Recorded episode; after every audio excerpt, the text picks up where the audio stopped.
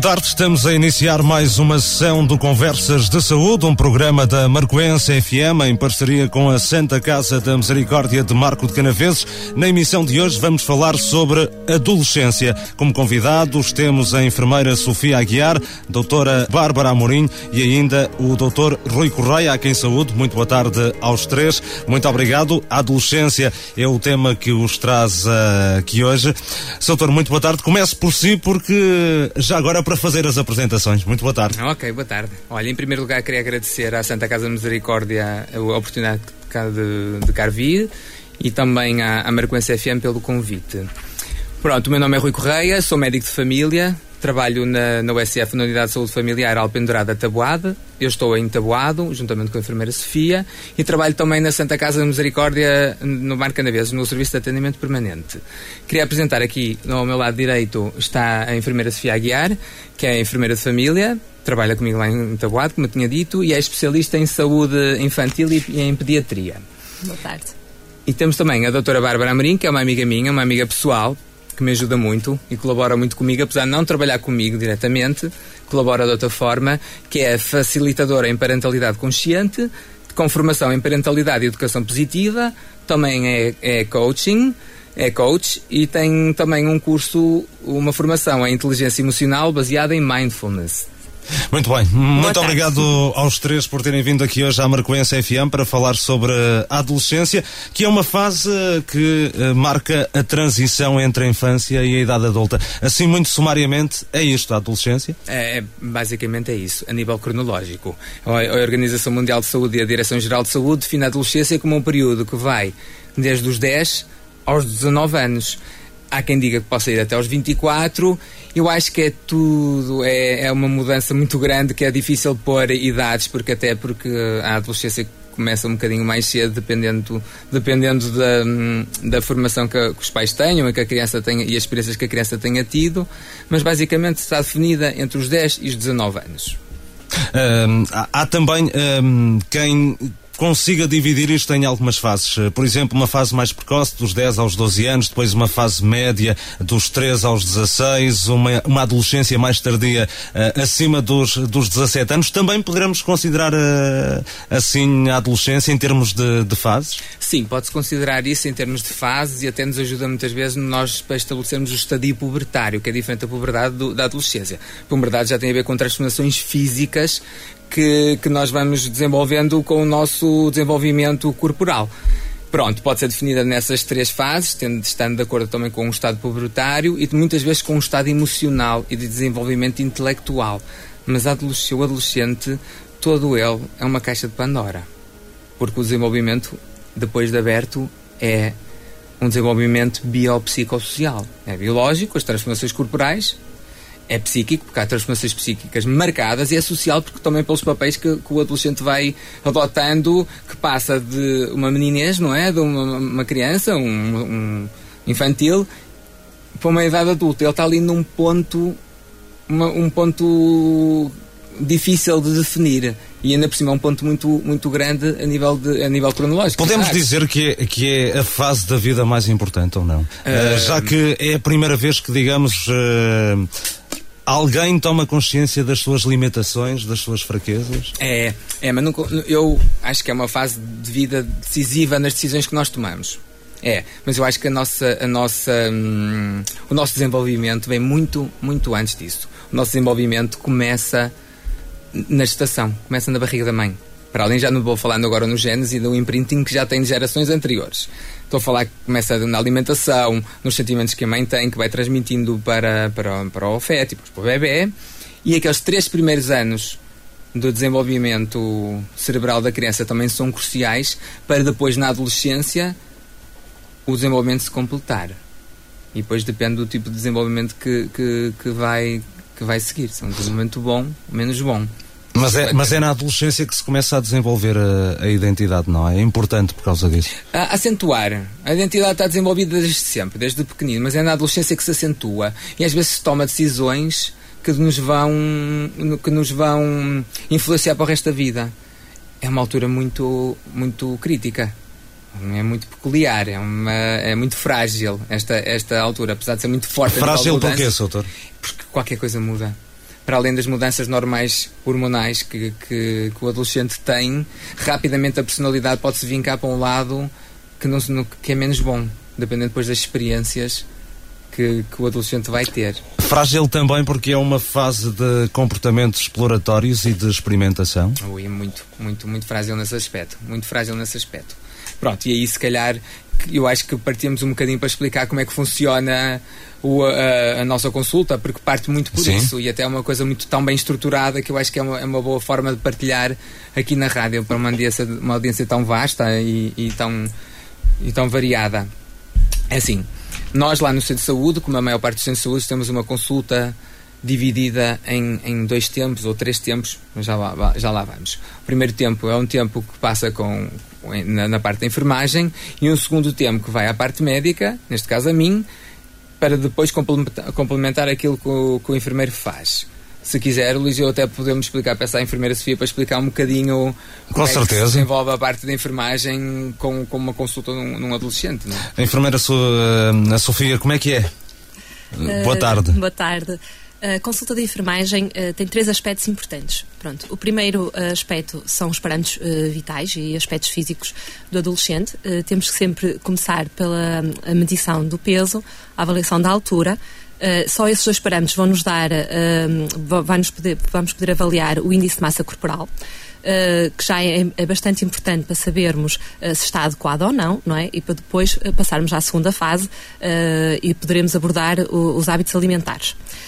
Avaliamos também a tensão arterial, a visão, a audição e temos sempre em atenção ver se o Plano Nacional de Vacinação está atualizado esta primeira parte da consulta é, é, bastante importante porque vamos identificar muitas vezes uh, alterações, pronto, que depois vai nos remeter para a segunda parte da consulta, que é aquilo que, que temos que ter uh, uh, mais cuidado, ou seja, tudo aquilo que pode influenciar depois a saúde adolescente. E são temas que teremos que abordar, ou seja, os hábitos alimentares, a higiene do corpo e também, também a higiene a nível da dentição, porque uh, muitas vezes é um bocado de, descurada.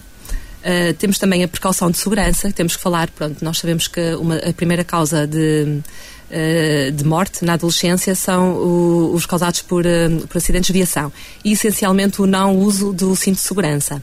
Pronto, por isso são, são aspectos que nós temos que focar. Também os comportamentos de risco, um, e, e, também uh, uh, uh, falamos sempre no aproveitamento escolar, ou seja, como é que está a correr a escola, é Sim. bastante importante saber se o aluno, se o adolescente está integrado, porque depois isto funciona das duas formas, ou seja, nós também temos que perceber se é um adolescente que está integrado, Uh, e, e, que não sofre de, de, nenhum, de nenhum aspecto de bullying, não é? Uh, e também tentar perceber o, o, contrário, se porventura será um adolescente com comportamentos uh, menos adequados e poderá ser um, um, que gera mais bullying, o bullying, não é? Não é? O próprio bullying. Pronto, isso é importante nós percebermos. Depois, dependendo da faixa etária em que está, uma vez que a adolescência abrange dos 10 aos 19 anos, vamos falar noutros, uh, noutros aspectos, que é a sexualidade, a maturação feminina e a maturação masculina. É importante uh, falarmos isto com o adolescente, porque ele muitas vezes não, não consegue entender o seu corpo, não é? E, e depois há muitas comparações entre eles, uh, e se nós não falarmos sobre isso... O que é próprio da adolescência, não é? É da adolescência, comparação. a comparação, é verdade. Uh, isto pode muitas vezes depois trazer uh, graves problemas a nível da autoestima. Pronto, então há coisas que eles têm que perceber que é normal, há coisas que eles também têm que perceber que vão ser sempre diferentes e é isso também que nos, nos diferencia, sermos diferentes uh, uns dos outros, não é? Era chato se fôssemos uh, todos iguais. E é importante eles, eles, eles perceberem esse aspecto, as alterações do corpo, nomeadamente um dos grandes problemas na adolescência é o acne. Pronto, uh, nós tentamos uh, lidar com isso, tentamos dizer também que é normal, ajudamos naquilo que, que, se possa fazer, mas eles também têm que perceber que é um processo em que, porque todos vão passar, uns mais, outros, outros, outros menos. Uh, depois temos de estar muito atentos também às redes sociais, porque hoje em dia todos têm um telemóvel, todos E esse é um problema que surgiu recentemente, não é? recentemente, é verdade, é verdade. Uh, e, e, temos de estar, estar atentos também uh, às redes sociais, saber como é que eles lidam, se de facto estão a ser controlados ou não, uh, se têm livre trânsito, digamos assim, não é? quando é que usam e, e, depois também a nível físico, porque estar muito tempo a um telemóvel ou a um computador também traz repercussões na saúde, não é? pronto, aqui é pelo, pelos dois aspectos. Uh, depois, uh, e, e, também os jogos, porque nós sabemos que os adolescentes, e, e, quando eles ainda com 10, 11 ou 12 anos ainda vão à consulta com os pais, uma das queixas dos pais é muito, ah, eles estão sempre a jogar, estão sempre ao telemóvel, estão sempre ao computador, e depois, claro que isso traz a nível, problemas a nível da visão, muitas vezes da audição e até no sono. E, todo, e depois isso tudo, mesmo para o, para o desenvolvimento psico, biopsicossocial, traz repercussões. Um, pronto, depois, estando estruturado esta, esta parte da consulta, uh, já temos aqui, vai para, para a consulta, passa a bola para a consulta médica, exatamente. Portanto, todo este trabalho que, que a enfermeira Sofia aqui referiu é feito, no caso da, da enfermeira, depois passará para, para, para o médico de família. Uh, e, e qual é o passo seguinte, doutor? O passo seguinte, basicamente, é uma repetição de passo. É, uma, é um, uma, um, sublinhar e um reforço de tudo aquilo que foi dito. Nós já temos isto muito bem estruturado. Eu e a enfermeira Sofia temos, ou com o enfermeiro Vitor também trabalha comigo, temos muitas, já estamos de tal forma adequados um ao outro que já sabemos o que é que cada um de nós vai dizer e vai abordar. Mas isto, o, o adolescente é, é tramado, se podemos dizer isso. O adolescente está atento a tudo. Nós temos que fazer isto de forma natural tem que nos ser natural. Não é uma coisa não pode ser forçada, porque para ver os parâmetros vitais que foram analisados pela enfermeira Sofia ou por mim, é fácil. A nível médico é fácil lidar com isso. O grande desafio não vem nessa parte. Depois de analisando e estando à partida tudo bem, porque se não tiver, vamos a, a, a atuar de acordo com as, não, com as não conformidades no desenvolvimento físico da, daquela, do adolescente. Depois de estar isto feito, vem aquela parte que é mais difícil, que é esta parte que a enfermeira Sofia falou. É tentarmos conhecer quem está do outro lado. Na primeira consulta é um bocadinho difícil, mas depois com os laços que se vão criando com o próprio, com o próprio adolescente, que já foi criança, não é? E, que, e muitas vezes já foi nossa criança, conseguimos, temos que tentar estabelecê-lo. Pronto. Isto começa com, tu, com tudo. Nós temos que saber onde vive, com quem vive, quais são os laços familiares, quem é o adulto de referência que ele tem em casa, o adulto de proteção temos que saber na escola o aproveitamento escolar, quais são as suas preferências, que muitas das vezes não falam das preferências aos pais, com medos, com vergonhas, com medo de represálias e dizem-nos a nós e nós temos que gerir esta situação. Há aqui um papel de psicólogo em é, parte. É, muito, muito, muito. Não, não querendo tirar o papel ao psicólogo, que também tem um papel muito importante, mas fazemos um bocadinho de tudo, temos que gerir isso. Quando nos sai fora do nosso controle e das nossas capacidades de atuar, nós temos que referenciar para um psicólogo. Aí referenciamos quando temos algum tipo de, de não conformidade ou algum alguma alerta que nos põe a pensar e tiramos uma, uma, segunda opinião que nós temos um psicólogo que trabalha connosco. Tá oh, doutor, depois de, de, de, tirar, vamos uh, usar este termo, tirar uma radiografia ao adolescente, uh, fica com, com os dados, são transmitidos aos pais? Uh, pronto, e, e, imaginemos que encontra um problema num, num adolescente, o, o, que, o, que é que, o que é que é feito? Depende do tipo de problema. Sim. Se for um, for um problema físico, se a criança tiver menos de 16 anos, obrigatoriamente legal, o tutor é o pai. Certo. Pai ou a mãe, ou quem Sim. for, ou legalmente atribuído. Se for um problema de identidade, um problema sexual, um problema de ordem diferentes que não ponha em risco a vida daquela criança ou daquele adolescente à nossa frente, aquela pessoa que esteja à nossa frente, que não põe em risco, nós tentamos gerir com ela até porque temos de ter a confiança da própria, da, do próprio adolescente. Isto porque, ao bocado disse-lhe que a nossa, a nossa consulta estava estruturada em dois, por vezes três momentos. Eu vou-lhe explicar o terceiro momento. Sim. Porque o primeiro momento vai a enfermeira, o segundo momento vai ao médico, que normalmente é acompanhado por um tutor legal, o pai, a mãe, um cuidador, um tio ou um avó, consoante aquilo que for o cuidador. Depois há uma terceira fase que normalmente eu peço, com todo o respeito, ao, a quem está com ele para um, se pode deixar um, um, um, bocado do nosso tempo de consulta a sós, entre mim e, e, o adolescente à minha frente. Porque muitas das vezes há coisas que eles não querem conversar à frente dos pais. Naturalmente. Também não o queria na idade deles, em algumas coisas, não é? Pronto. E comigo, tendo esta relação de abertura, é mais fácil. E aí, identificado um problema em que só eu e ele saiba, Se for um problema que não põe em risco a vida, não põe em risco a saúde direta, aí tratamos, tentamos gerir nós os dois. Se puser aí, temos que gerir com os trâmites legais que existem, não é?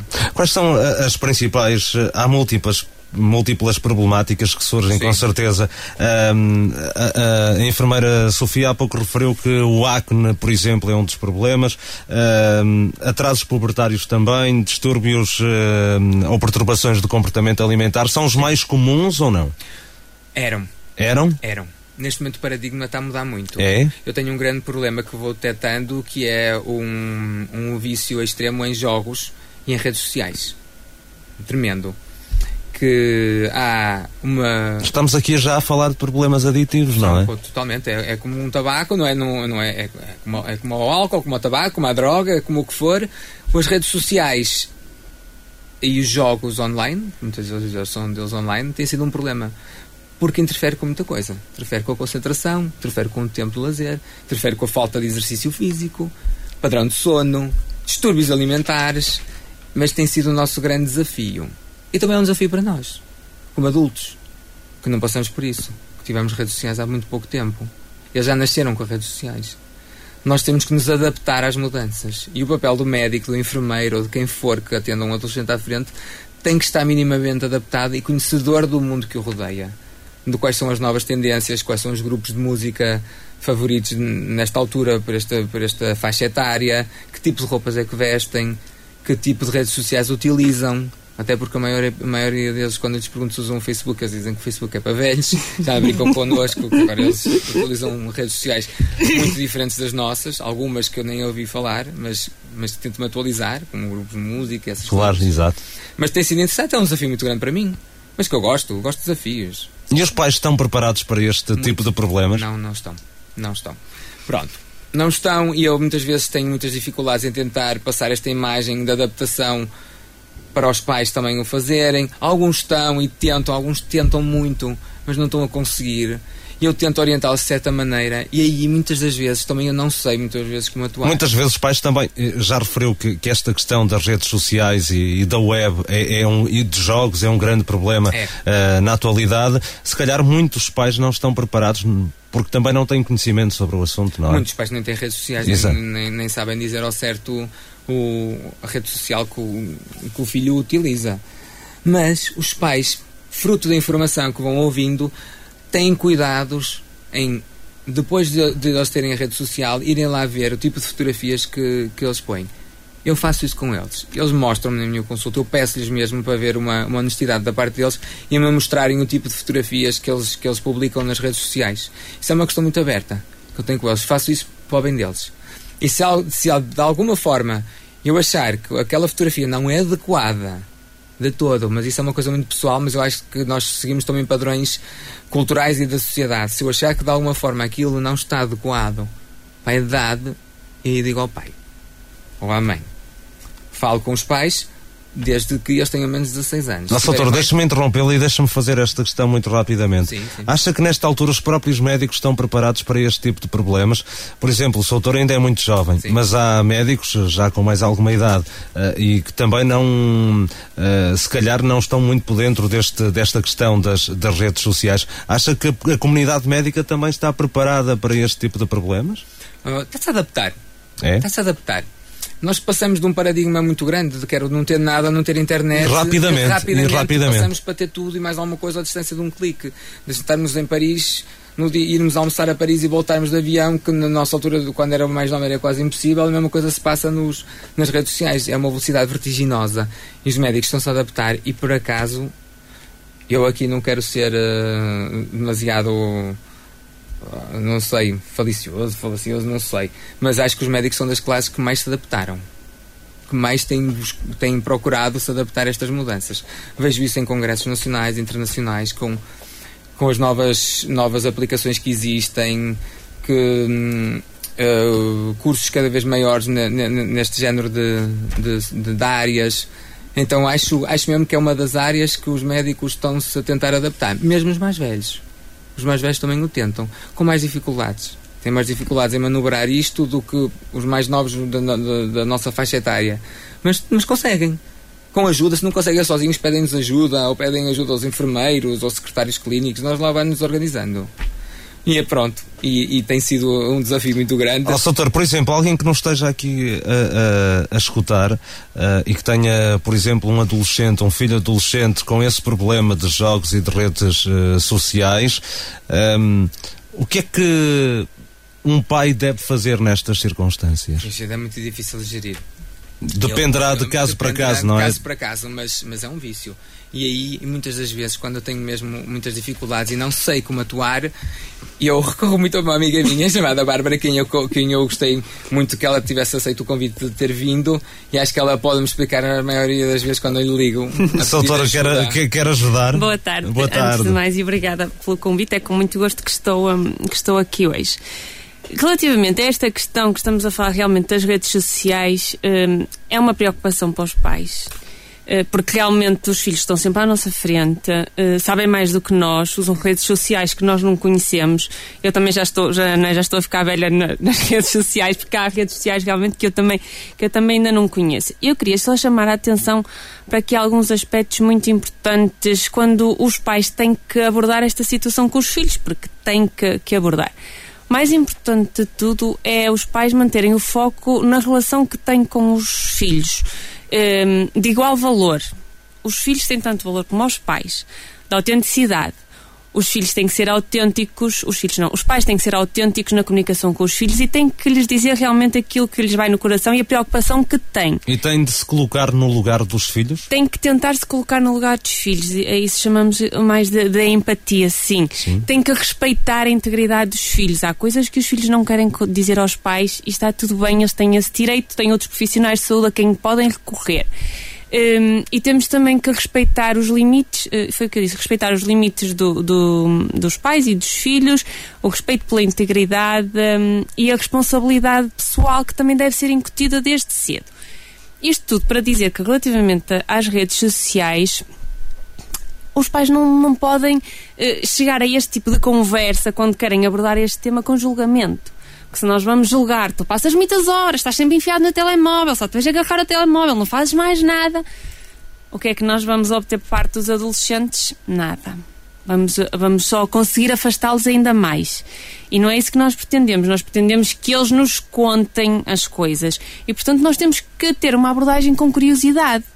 Então. Uh, Aí já está a, entregar, a, a, entrar naquela temática do, do mindfulness, não é? Sim, da, da questão da, da, parentalidade consciente. Os pais têm que ter consciência daquilo que querem fazer e desligar-se um bocadinho daquilo que se fazia antigamente, porque antigamente já lá vai. É muito diferente daquilo que é hoje e, portanto, nós se calhar não podemos seguir a, a parentalidade tradicional com a qual fomos educados. E por muito que os pais digam, ah, eu fui educado, eu levei as minhas palmadas e os meus castigos e só me fez bem não é só lhe fez bem, é apesar de tudo, e apesar das palmadas e dos castigos, as pessoas estão aqui hoje sãs e salvas, mas isso não, são, são comportamentos que não resultam. E há muitos pais que dizem, ah, eu já fiz tudo, já castiguei, já bati, já tudo, e não resultou, não resulta. Então temos que ter uma abordagem diferente, mais consciente, pensar aquilo que realmente queremos, que relação queremos ter com os nossos filhos e nas redes sociais é a mesma coisa, de mostrar interesse e curiosidade, que é para eles nos mostrarem as fotografias que, que publicam, para não terem duas contas de Instagram como muitos têm, Exatamente. umas para os pais, outras para os filhos, hum. para eles nos falarem sobre os youtubers que seguem e nós temos que perder assim algum tempo ou investir, eu chamo-lhe mais investir Sim. tempo sentados com eles a ver um vídeo com eles do youtuber preferido deles, sem críticas, sem julgamentos, por muito que aquilo para nós não faça sentido nenhum. E eles estão a passar por essa fase. Nós também passamos por fases menos corretas, pronto, mais estúpidas, não queria usar aqui este termo, mas, mas é o que é. E nós temos que mostrar curiosidade e interesse por aquilo que eles estão a fazer e questionar, olha, mas porquê é que tu gostas disto, porquê é que tu gostas daquilo, sem julgamento e sem crítica. E só assim, mostrando interesse, é que eles mais facilmente também nos devolvem o que é que estão a sentir, porque é que gostam daquilo, porque aquilo muitas vezes é uma necessidade de reconhecimento que eles estão a passar, todos os colegas veem Na adolescência, os pais começam a perder importância, os amigos começam a ganhar importância e eles, se os amigos vêm, se os amigos fazem, também querem ver e também querem fazer. E é totalmente normal, faz parte destas tais experiências que o Dr. Rui há bocado falava, das experiências que as crianças vão tendo e que os adolescentes vão tendo. E isso é que os forma como adultos. E quanto melhores experiências tiverem, melhor adultos eles vão chegar, ou melhor preparados eles vão chegar à fase adulta. Nós só temos que estar lá para acompanhar, ouvir, ouvir, ouvir, ouvir, sem julgar. E depois, de forma mais fácil, conseguimos chegar ao coração dos miúdos e eles mais facilmente nos respeitam e mais facilmente colaboram connosco. Porque se nós vamos exigir Uh, que se formos nós a mandarmos, se vamos exigir que eles vão fazer assim ou assado, eles vão se sentir controlados e vão dizer que não porque eles querem ser do contra. Então nós procuramos colaboração. Então temos que ouvir sem críticas e sem julgamentos e mais fácil uh, conseguirmos chegar à fala com eles. Isto era só na questão É, da- das redes sociais vezes- que eu mas queria. é isso mesmo, que nós às vezes fazemos mais É o consulta que se calhar os médicos fazem e os enfermeiros fazem isso na consulta e os pais não, porque os pais têm medo e carregam uma culpa muito grande. Se lhe acontece alguma coisa, o que é que vai ser? Eu vou ser o culpado. E os pais não têm que ter medo, nem têm que sentir essa culpa. Se não estão preparados, podem pedir ajuda aos ajuda. profissionais de saúde que se calhar mais facilmente conseguem. E daqui a pouco vamos falar melhor sobre este relacionamento entre pais e filhos que, Uhum. Ok. que deve existir e como deverá existir. Soutor, hum, há muitos adolescentes a irem a este tipo de, de consultas, predispõem-se a ir a este tipo de consultas? É difícil. É difícil. o, o adolescente por si só não gosta de ir ao médico. Não gosta de todo. Mesmo quando está doente, verdadeiramente doente, não gosta. Pronto, nós tentamos fazer uma forma hum, que para nós é natural, que é convocar. Eu gosto de ver, um- eu gosto de ver um- os meus doentes, seja de que idade for, todos os anos, gosto de ver o desenvolvimento dele e tentar perceber como é que foi o, o ano, como é que está a se desenvolver. Então nós convocamos todos os anos e de uma consulta para a outra, a maior parte das vezes até, até agendamos já, se, for- se assim for possível. Muitas das vezes nós também tentamos chegar a eles. Não que eles venham a nós, mas nós vamos a eles. Nós fizemos até parcerias com, com os centros, centros escolares, Sim. em que nós vamos lá fazer formações de educação para a saúde. Fazemos nós, médicos, enfermeiros, como nós também fazemos com os nossos internos de formação específica, que nós somos uma unidade que, que tem vários internos de formação específica. Então, eh, eh, juntamente com eles, vamos fazer essa formação às escolas, seja ela de sexualidade, contracepção, infecções sexualmente transmissíveis, drogas, eh, segurança rodoviária, vamos falar doenças, distúrbios, comportamentos alimentares, tentamos chegar a eles através deste, desta forma. E, e acho que tem funcionado, pelo menos o feedback que nós temos da parte dos professores e dos pais que nos vão dizendo depois tem funcionado. Acho que é uma, uma coisa a investir. É nós irmos também a eles. A enfermeira Sofia, hum, tivemos aqui, falamos sobre esta questão da- das, das redes sociais, que é um dos problemas na, na adolescência, mas eh, continuam a existir outros, não é? Distúrbios alimentares, as questões eh, dos, eh, do tabaco, do álcool, das drogas, continuam a ser a, a de- própria depressão, to- todos esses são temas que continuam a, preocupar nesta altura, não é? Sim, são temas eh, preocupantes, são temas que devemos de falar, que está- temos de estar sempre em alerta. Aliás, porque pode não ter aquele comportamento, mas pode vir a desenvolvê-lo. E, e muitas vezes eh, é, aquilo que, que os pais têm medo. eh, é de falar sobre as coisas. E a verdade é que os pais também têm que perceber que quanto mais eh, falarmos, eh, quanto mais informação o adolescente tiver, tanto a nível profissional ou mesmo o diálogo que pode ter com os pais, mais fácil será depois gerir os seus comportamentos com responsabilidade. Pronto. E nós tentamos fazer isso, nós tentamos hum, falar sobre, sobre esses comportamentos de risco com o adolescente e também, importante, nu- numa primeira fase da, da consulta, incutir isso aos pais. Não é? Porque os pais muitas vezes fecham-se muito, principalmente na primeira consulta, imagino dos 10 anos, 11 anos, até com, com, com as meninas, porque é preciso falar da puberdade, é preciso falar ah, da, da maturação feminina e da menstruação, por exemplo, e muitas vezes há aquele receio ah, dos pais, ou não querem falar, ou da sexualidade, que nós sabemos que, que, que, que agora cada vez mais se inicia mais precocemente, não é? Ah, e os pais têm muito medo de, de falar sobre isso. Continua a ser um tema tabu É um da, tema da tabu, sexo. sim. Sim, de- é, um tema tabu para os pais. Eles não estão eh, preparados para falar eh, com os filhos sobre a sexualidade. A verdade é que uh, cada vez mais temos pais mais abertos, até porque também uh, pela nossa intervenção, creio eu, e também nas escolas, não é? Que também se fala muito sobre a sexualidade.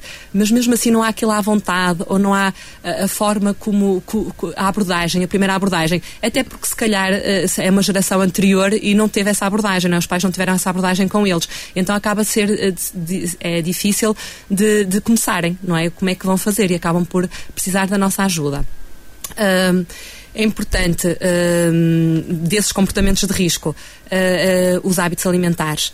Uh, principalmente porque há, lá está, as tais comparações, uh, o, o, tal, uh, a tal fisionomia não é, top, que tem que ser aquelas medidas certas, e, e adolescentes. Os adolescentes têm que começar a perceber que, que primeiro, a nível metabólico, haverá sempre, a nível de fisionomia, aquele aspecto mais, não é? Poderão ser ou mais magros ou, ou, mais, ou mais cheinhos. Depois também tem que perceber que os hábitos alimentares que criam, os hábitos de exercício que criam, que vão, vão uh, fazer com que. Uh, uh, vão se transportar para a vida adulta. Exatamente, vão se é? transportar é? para a vida adulta, não é? Isso vai ser muito importante também para o desenvolvimento físico deles. Não é só também esperar que as coisas aconteçam, não é? E depois a aceitação. Eles têm que ter uma boa autoestima deles próprios, saberem gostar deles próprios e aceitarem-se como são. Eu muitas vezes nas consultas costumo brincar com eles e, e digo, não é? Era, era muito chato se fôssemos todos iguais não é? Porque ainda bem que há muita diversidade, porque também há muita gente que gosta de, de coisas diferentes. Pronto. E então não queremos ter aqui um estereótipo, porque não deveria de haver estereótipos uh, uh, neste aspecto. Porque cria, cria muita ansiedade nos adolescentes, uh, cria, aliás, também este aspecto do bullying, dos adolescentes serem maus uns para os outros, acabam por se repercutir nisso, não é? Não são selecionados, há aquela pressão de grupo. Uh, e, e, leva muitas vezes os adolescentes a levar a, terem comportamentos de risco, não é? As bulimias, as anorexias, uh, para quê? Apenas para, para se poderem muitas vezes integrar num grupo ou acharem que, são, que é assim que vão, que vão gostar deles não há outra forma de gostar. Esse, esse é um dos problemas que depois leva muitas vezes ao, ao suicídio, não é? Exatamente. E, e é uma das uh, maiores causas uh, de morte na, na, adolescência? Sim, é a segunda maior causa de morte uh, na adolescência.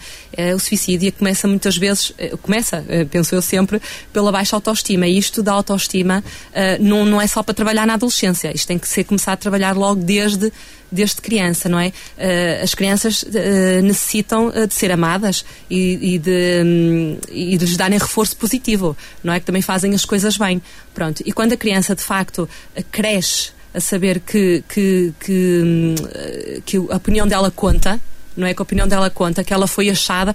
Nós muitas vezes temos aquela tendência de, ai, eh, não, vai, não podes fazer isso. E nós também podíamos deixar mais a dúvida, eh, podíamos dar opção. Olha, podes fazer isto ou podes fazer aquilo. Então aí a criança, não é? Quer dizer, já sabe, afinal estão a ter em conta a minha opinião, não é? Eu também conto, eu também vou decidir, eu vou ajudar a decidir. Isso muitas vezes, estas atitudes pequeninas, uh, vai, vai repercutir-se mais tarde, depois no pensamento deles, não é? E, na, e depois na, nesta fase da adolescência, uh, a ser serem mais responsáveis. Pronto, isto tem que ser trabalhado aos poucos, não é, não é isto não se faz numa consulta. Uh, daí, daí que, apesar de, da adolescência ser, ser importante, uh, o acompanhamento em criança Uh, com os pais é, é, essencial para depois haver esta, de facto, aquilo que está a fazer esta transição para a adolescência. Há sinais uh, que os pais. Uh, há sinais de alarme ah. para os pais perceberem ah. que o, o, filho pode ter ali algum problema? Sim, ah. sim. Há, há, muitos, há muitos. E eu estou particularmente sim, sim. atento a isso, porque, como, como, como disse no início, apresentou-me, eu também trabalho na, na, no, no, Serviço de Atendimento Permanente e passa por mim muitos casos de, hum, desse género. Pronto, o que, é que eu, o que é que eu estou muito atento nas minhas consultas e também sim. estou muito atento na, na Santa Casa é alterações de sono, comportamentos alimentares inadequados, um isolamento social na parte da criança um, a criança, quando uh, fica com um ar mais cabisbaixo, com um, um, olhar triste, aquele olhar sem vida, os pais falam muito nisso, não, não conseguem perceber e atribuem isso às mudanças hormonais e muitas vezes não é. Outras coisas que nós faz, falamos também é, são os antecedentes familiares de, de suicídio ou do género de, de distúrbios, perturbações mentais pode haver uma predisposição Sim. não genética como comportamental por espelho, por verem o, os familiares a fazer. E outra coisa que nós estamos muito atentos, e, e os pais também o deveriam estar, é lesões, autolesões. Cortarem-se. É uma coisa muito comum, infelizmente. que é um adolescente que, for, que sofre de, normalmente de uma tristeza profunda e a única forma de se sentir vivo é cortar-se. Cortar-se linearmente, de forma superficial, sem causar grandes danos, não é cortar veias, não é suicídios, não é não é cortar os pulsos como se, como se costuma dizer na, na gíria, é cortar normalmente perto da zona dos pulsos, mas muito superficialmente, porque aquela dor, aquele sofrimento fala-se viva, porque de outra forma ela não o faz. E posso, é um terror. Se posso intervir aqui. Sim. E aqui lá está, vai preencher uma necessidade que, que, que os adolescentes têm, se calhar, de serem reconhecidos. Só assim é que eles conseguem que os pais olhem para eles Exato. e que lhes prestem atenção. E lá está, as necessidades eles se calhar não, são, não estão a ser uh, preenchidas e eles têm esta necessidade de, de chamar a atenção Sim. para serem vistos. Porque, e, lá, e não, tem, não tem autoestima bem desenvolvida, e como disse muito bem a enfermeira Sofia, a autoestima tem que ser desenvolvida desde logo. E, e atitudes dos pais como julgamento e como os elogios em excesso, que às vezes as pessoas pensam que é muito bom elogiar uh, em excesso, não é porque vai causar uma dependência e vai causar uma ansiedade nas crianças que não, se não estão a ser elogiadas é porque não estão a fazer bem e porque não são boas. E é preciso ter muito cuidado com os elogios também, mas isso estava tema para outra, para outra conversa. Mas a, questão dos julgamentos, dos, dos excessos de elogios, o amor condicional que os pais têm com os prémios, com as recompensas, também não traz autoestima para as crianças. Nós estarmos sempre a premiar uma criança, ah, se tu fizeres isto, eu dou-te um gelado, se tu fizeres, se tu passares de ano, eu dou-te uma prenda. Isto não trabalha, exatamente, mas isto não trabalha a autoestima. Os pais pensam que estão a fazer bem com a sua melhor das intenções, porque claro. os pais educam sempre com, com a melhor das intenções, mas o que é certo é que mais tarde, quando se chega à adolescência, nós vamos reparar que as crianças não tiveram, não têm uma autoestima saudável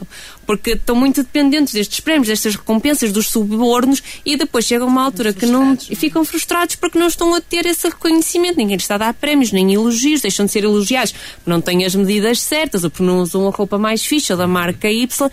A autoestima deles está um caco. E, e, e o amor incondicional dos pais, que nós todos gostaríamos de ter pelos nossos filhos, mas muito dificilmente temos, porque nós ficamos sempre chateados quando as coisas não correm bem. E não era isso que era suposto, era suposto nós aceitarmos os filhos exatamente como eles são e não como nós gostávamos que eles fossem. Isso é outra é questão. Dilema, não é? é o grande dilema. Nós criamos imensas pois, expectativas sobre exato, aquilo que nós trazemos da nossa infância, claro. que nós gostávamos de ter sido e não fomos. E então depois pomos essa carga no nosso filho e criamos essa expectativa neles e vamos querer que eles sejam aquilo que nós queríamos ter sido. E por isso é que a parentalidade é, é consciente é muito importante. Nós vamos nos pôr em causa e vamos perceber o que é que nós queremos para os nossos filhos e não queremos que eles sejam. É diferente é os pais que nós queremos ser e aquilo que nós queremos que eles sejam. Não podemos criar essa expectativa que é diferente da intenção. Mas é muito importante realmente a questão da autoestima que se desenvolve até aos 12 anos, eh, essencialmente a base. E uh, com os pais, a partir dos 12 anos, eles entram na adolescência e já vão desenvolver esta autoestima com os colegas e com os amigos. E nós aí não sabemos que tipo de autoestima é que eles estão a desenvolver. Exatamente. Portanto, quanto mais bases, quanto mais sólidas forem as bases de autoestima em criança, mais fácil vai ser a adolescência. Portanto, doutora, os pais devem arranjar estratégias baseadas nas necessidades dos filhos? Exatamente, baseadas nas necessidades dos filhos. Que estratégias é que há? Podemos então entrar aqui com, na questão do modelo laser, que hum, é um modelo criado por um coach hum, Pedro Vieira foi criado este modelo laser a partir de 2009, com, mesmo, com a própria intenção de propiciar uma forma mais simples e prática de, de perceber o comportamento humano.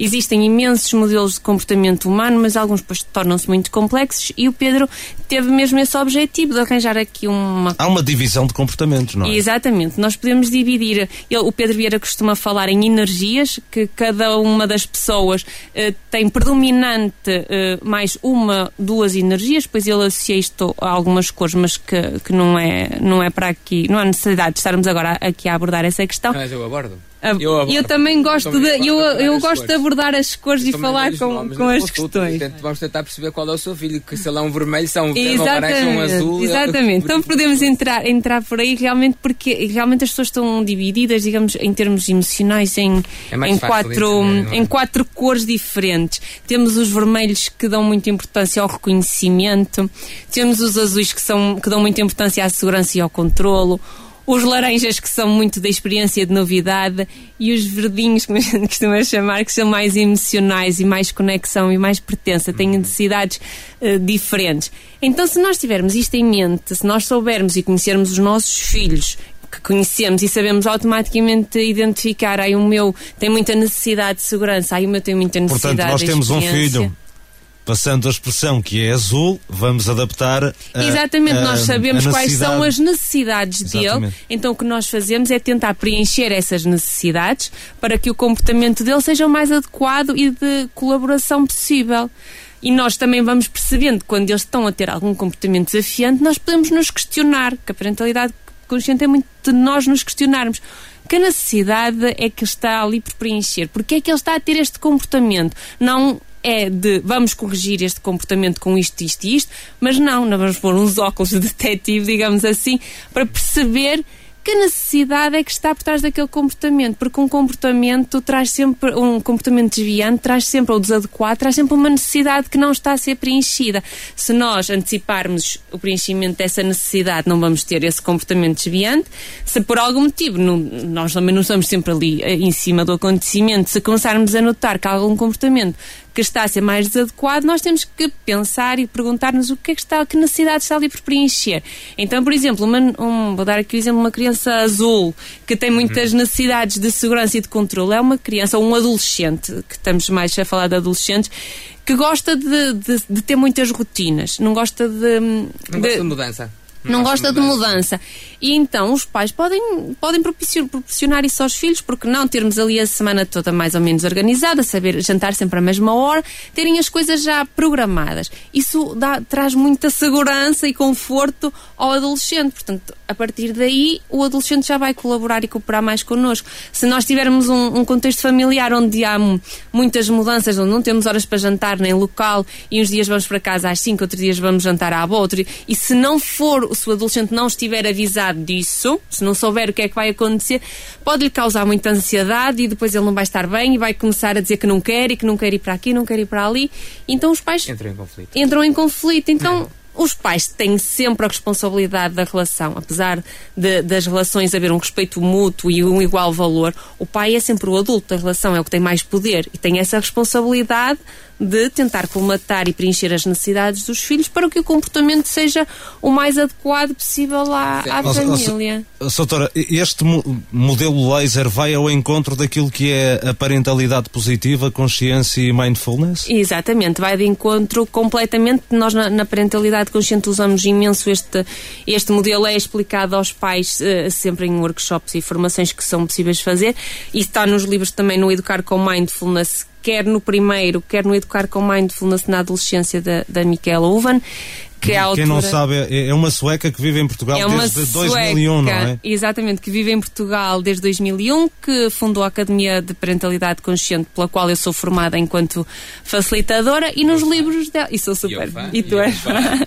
Exatamente, e nos livros dela está explicado este, este modelo laser do coach Pedro Vieira, e Nossa. tanto num como no outro estão adequados depois à idade. No Educar com Mindfulness é adequado mais às crianças, neste o Educar com Mindfulness na adolescência, que acabou de sair, foi lançado agora no dia 23 de maio, já está um bocadinho mais adaptado às questões da, da adolescência, das redes sociais. Também oh, deixa-me interromper bastante. porque eu li um Sim. artigo que colocava uma questão que eu achei muito interessante, Sim. que é se não há aqui uma inversão na educação, ou seja, se não são os pais que nesta altura estão a ser reeducados no processo de crescimento de, da criança ou do adolescente. Sim, nós dizemos que na parentalidade consciente é mais, há mais um desaprender dos pais do que propriamente depois ensinar aos filhos. Nós temos que nos pôr muito em causa, desaprender aquelas crenças antigas e tradicionais que existiam de que a parentalidade tem que ser assim ou assado. Não.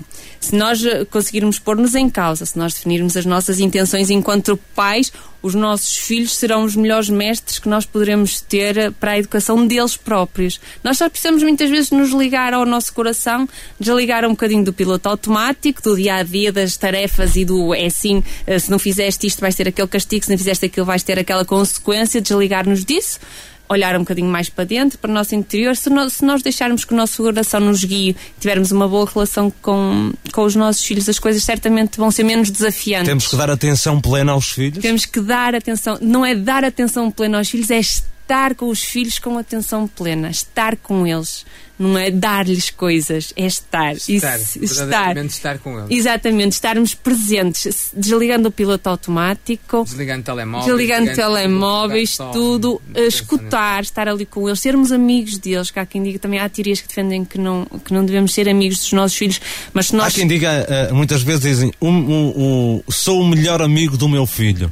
Isso é bom?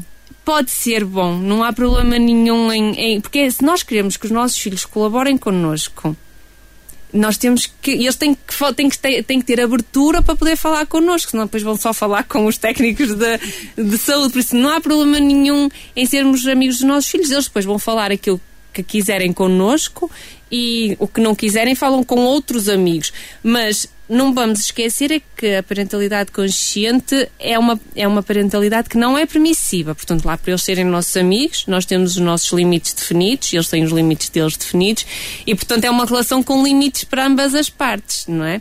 Não, não vamos cá comparar, podemos não comparar o tipo de amizade que nós temos com os nossos filhos, há de ser certamente diferente que- da amizade que eles têm com, com os outros amigos da escola, por exemplo. Mas sim, podemos ser e devemos ser amigos dos, dos nossos filhos se nós queremos ter uma relação com eles. Não é? Senão eles chegam a esta adolescência e dizem, ai, meu pai não é meu amigo, só Mas ao ponto de contar tudo, Se eles sentirem à se assim vontade... for, porque é que é necessário, por exemplo, numa consulta de, de medicina familiar, separar os pais do, do adolescente? Porque o pai pode não ter conhecimento sobre todas as situações e pode não conseguir ajudar em todas as situações. Por exemplo, Dependerá na de questão caso para caso, De caso é? para caso e de, e de- de relação para relação. Ele pode, por exemplo, há bocado estávamos a falar aqui da questão dos desvios alimentares. Os pais têm obrigação e responsabilidade de, hum, de lhes colocar uma alimentação saudável na mesa. Se virem que os filhos já estão a ter um comportamento desviante e se não forem capazes de lidar com essa situação, aí sim encaminham para os técnicos de saúde. Exato, eu também só ainda queria dizer uma coisa para quem nos está a ouvir, eh, que às vezes isto mindfulness, educar com mindfulness, pode ser complicado. Eh, eu queria desmistificar a dizer que não, pronto, eu como estou, que quero, estou a tentar educar com mindfulness para dizer que isto, pronto, eh, claro que há de tudo, nós não, vamos, não nos vamos sair bem à primeira e não faz mal se errarmos e, e- e não conseguirmos eh, fazer logo isto tudo, mas também não é um bicho de sete cabeças Exatamente. e todos, todos conseguem, basta querer, basta querermos mudar, não é? Não nos focarmos tanto no- nos comportamentos dos nossos filhos, que é mesmo isso, e olharmos para o nosso comportamento, porque é que tivemos aquele comportamento, Exatamente. não é? Ah, ah, e, e não faz mal se não errarmos e Faz se de vez bem. em quando houver um, um grito, Um grito. meio. Devemos Faz adotar, parte, devemos adotar as, as tais sete atitudes do mindfulness: Sim, eh, o não julgamento, a paciência, a confiança. Certíssimo. Devemos atital- adotar todas essas atitudes, mas como disse muito bem a enfermeira Sofia, se nós falharmos hoje e se não conseguirmos adotar, está tudo bem. É pensar, quando muito refletir, olha, eu hoje gritei não queria ter gritado. O que é que eu poderia ter feito para, para não gritar? E então nós pensámos, olha, se calhar se eu tivesse saído parar para respirar um bocadinho e, e fazer um- uma meia meditação que se chama de stop, que é mesmo parar, respirar, pensar antes de agir, e na próxima vez, quando nós vamos para gritar, se calhar já nos vamos lembrar. Atenção, a nossa intenção está aqui, portanto, vamos, vamos recomeçar, digamos assim, e pedir desculpa aos nossos filhos também não tem mal nenhum. Nós erramos e também só os ensina a, pedir, a pedirem desculpa quando eles erram. É? Se nós erramos neste comportamento, olha, desculpa, eu não queria ter gritado contigo, um dia quando eles gritarem connosco, eles também vão ter a humildade de pedir desculpa e vão ser autênticos e dizer, olha, desculpa, eu não queria ter este comportamento contigo, porque a relação é de igual valor, é de responsabilidade mútua, portanto, está tudo bem se não correr bem hoje e amanhã. E este era um Vai assunto que correr. daria para, para um- para outro programa. Uh, estamos mesmo a finalizar. Soutor, quero deixar aqui uh, qual é a resposta que a Santa Casa da, da Misericórdia disponibiliza nesta área?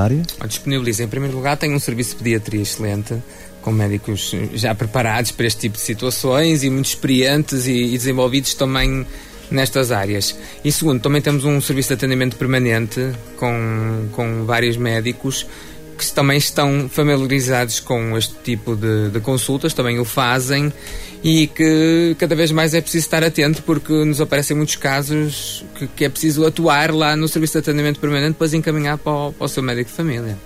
Doutor Rui Correia, muito obrigado por ter vindo à Marcoense FM. Enfermeira Sofia Aguiar, doutora Bárbara Amorim, muito obrigado por terem vindo esclarecer-nos sobre este tema da adolescência que é tão vasto e que provavelmente dará para outro programa daqui a algum tempo. Muito obrigado por terem vindo à Marcoense Obrigada, FM. boa tarde. É assim que fechamos esta sessão número 18 do Conversas de Saúde. Obrigado pela companhia. Voltamos de hoje a uma semana. Boa tarde.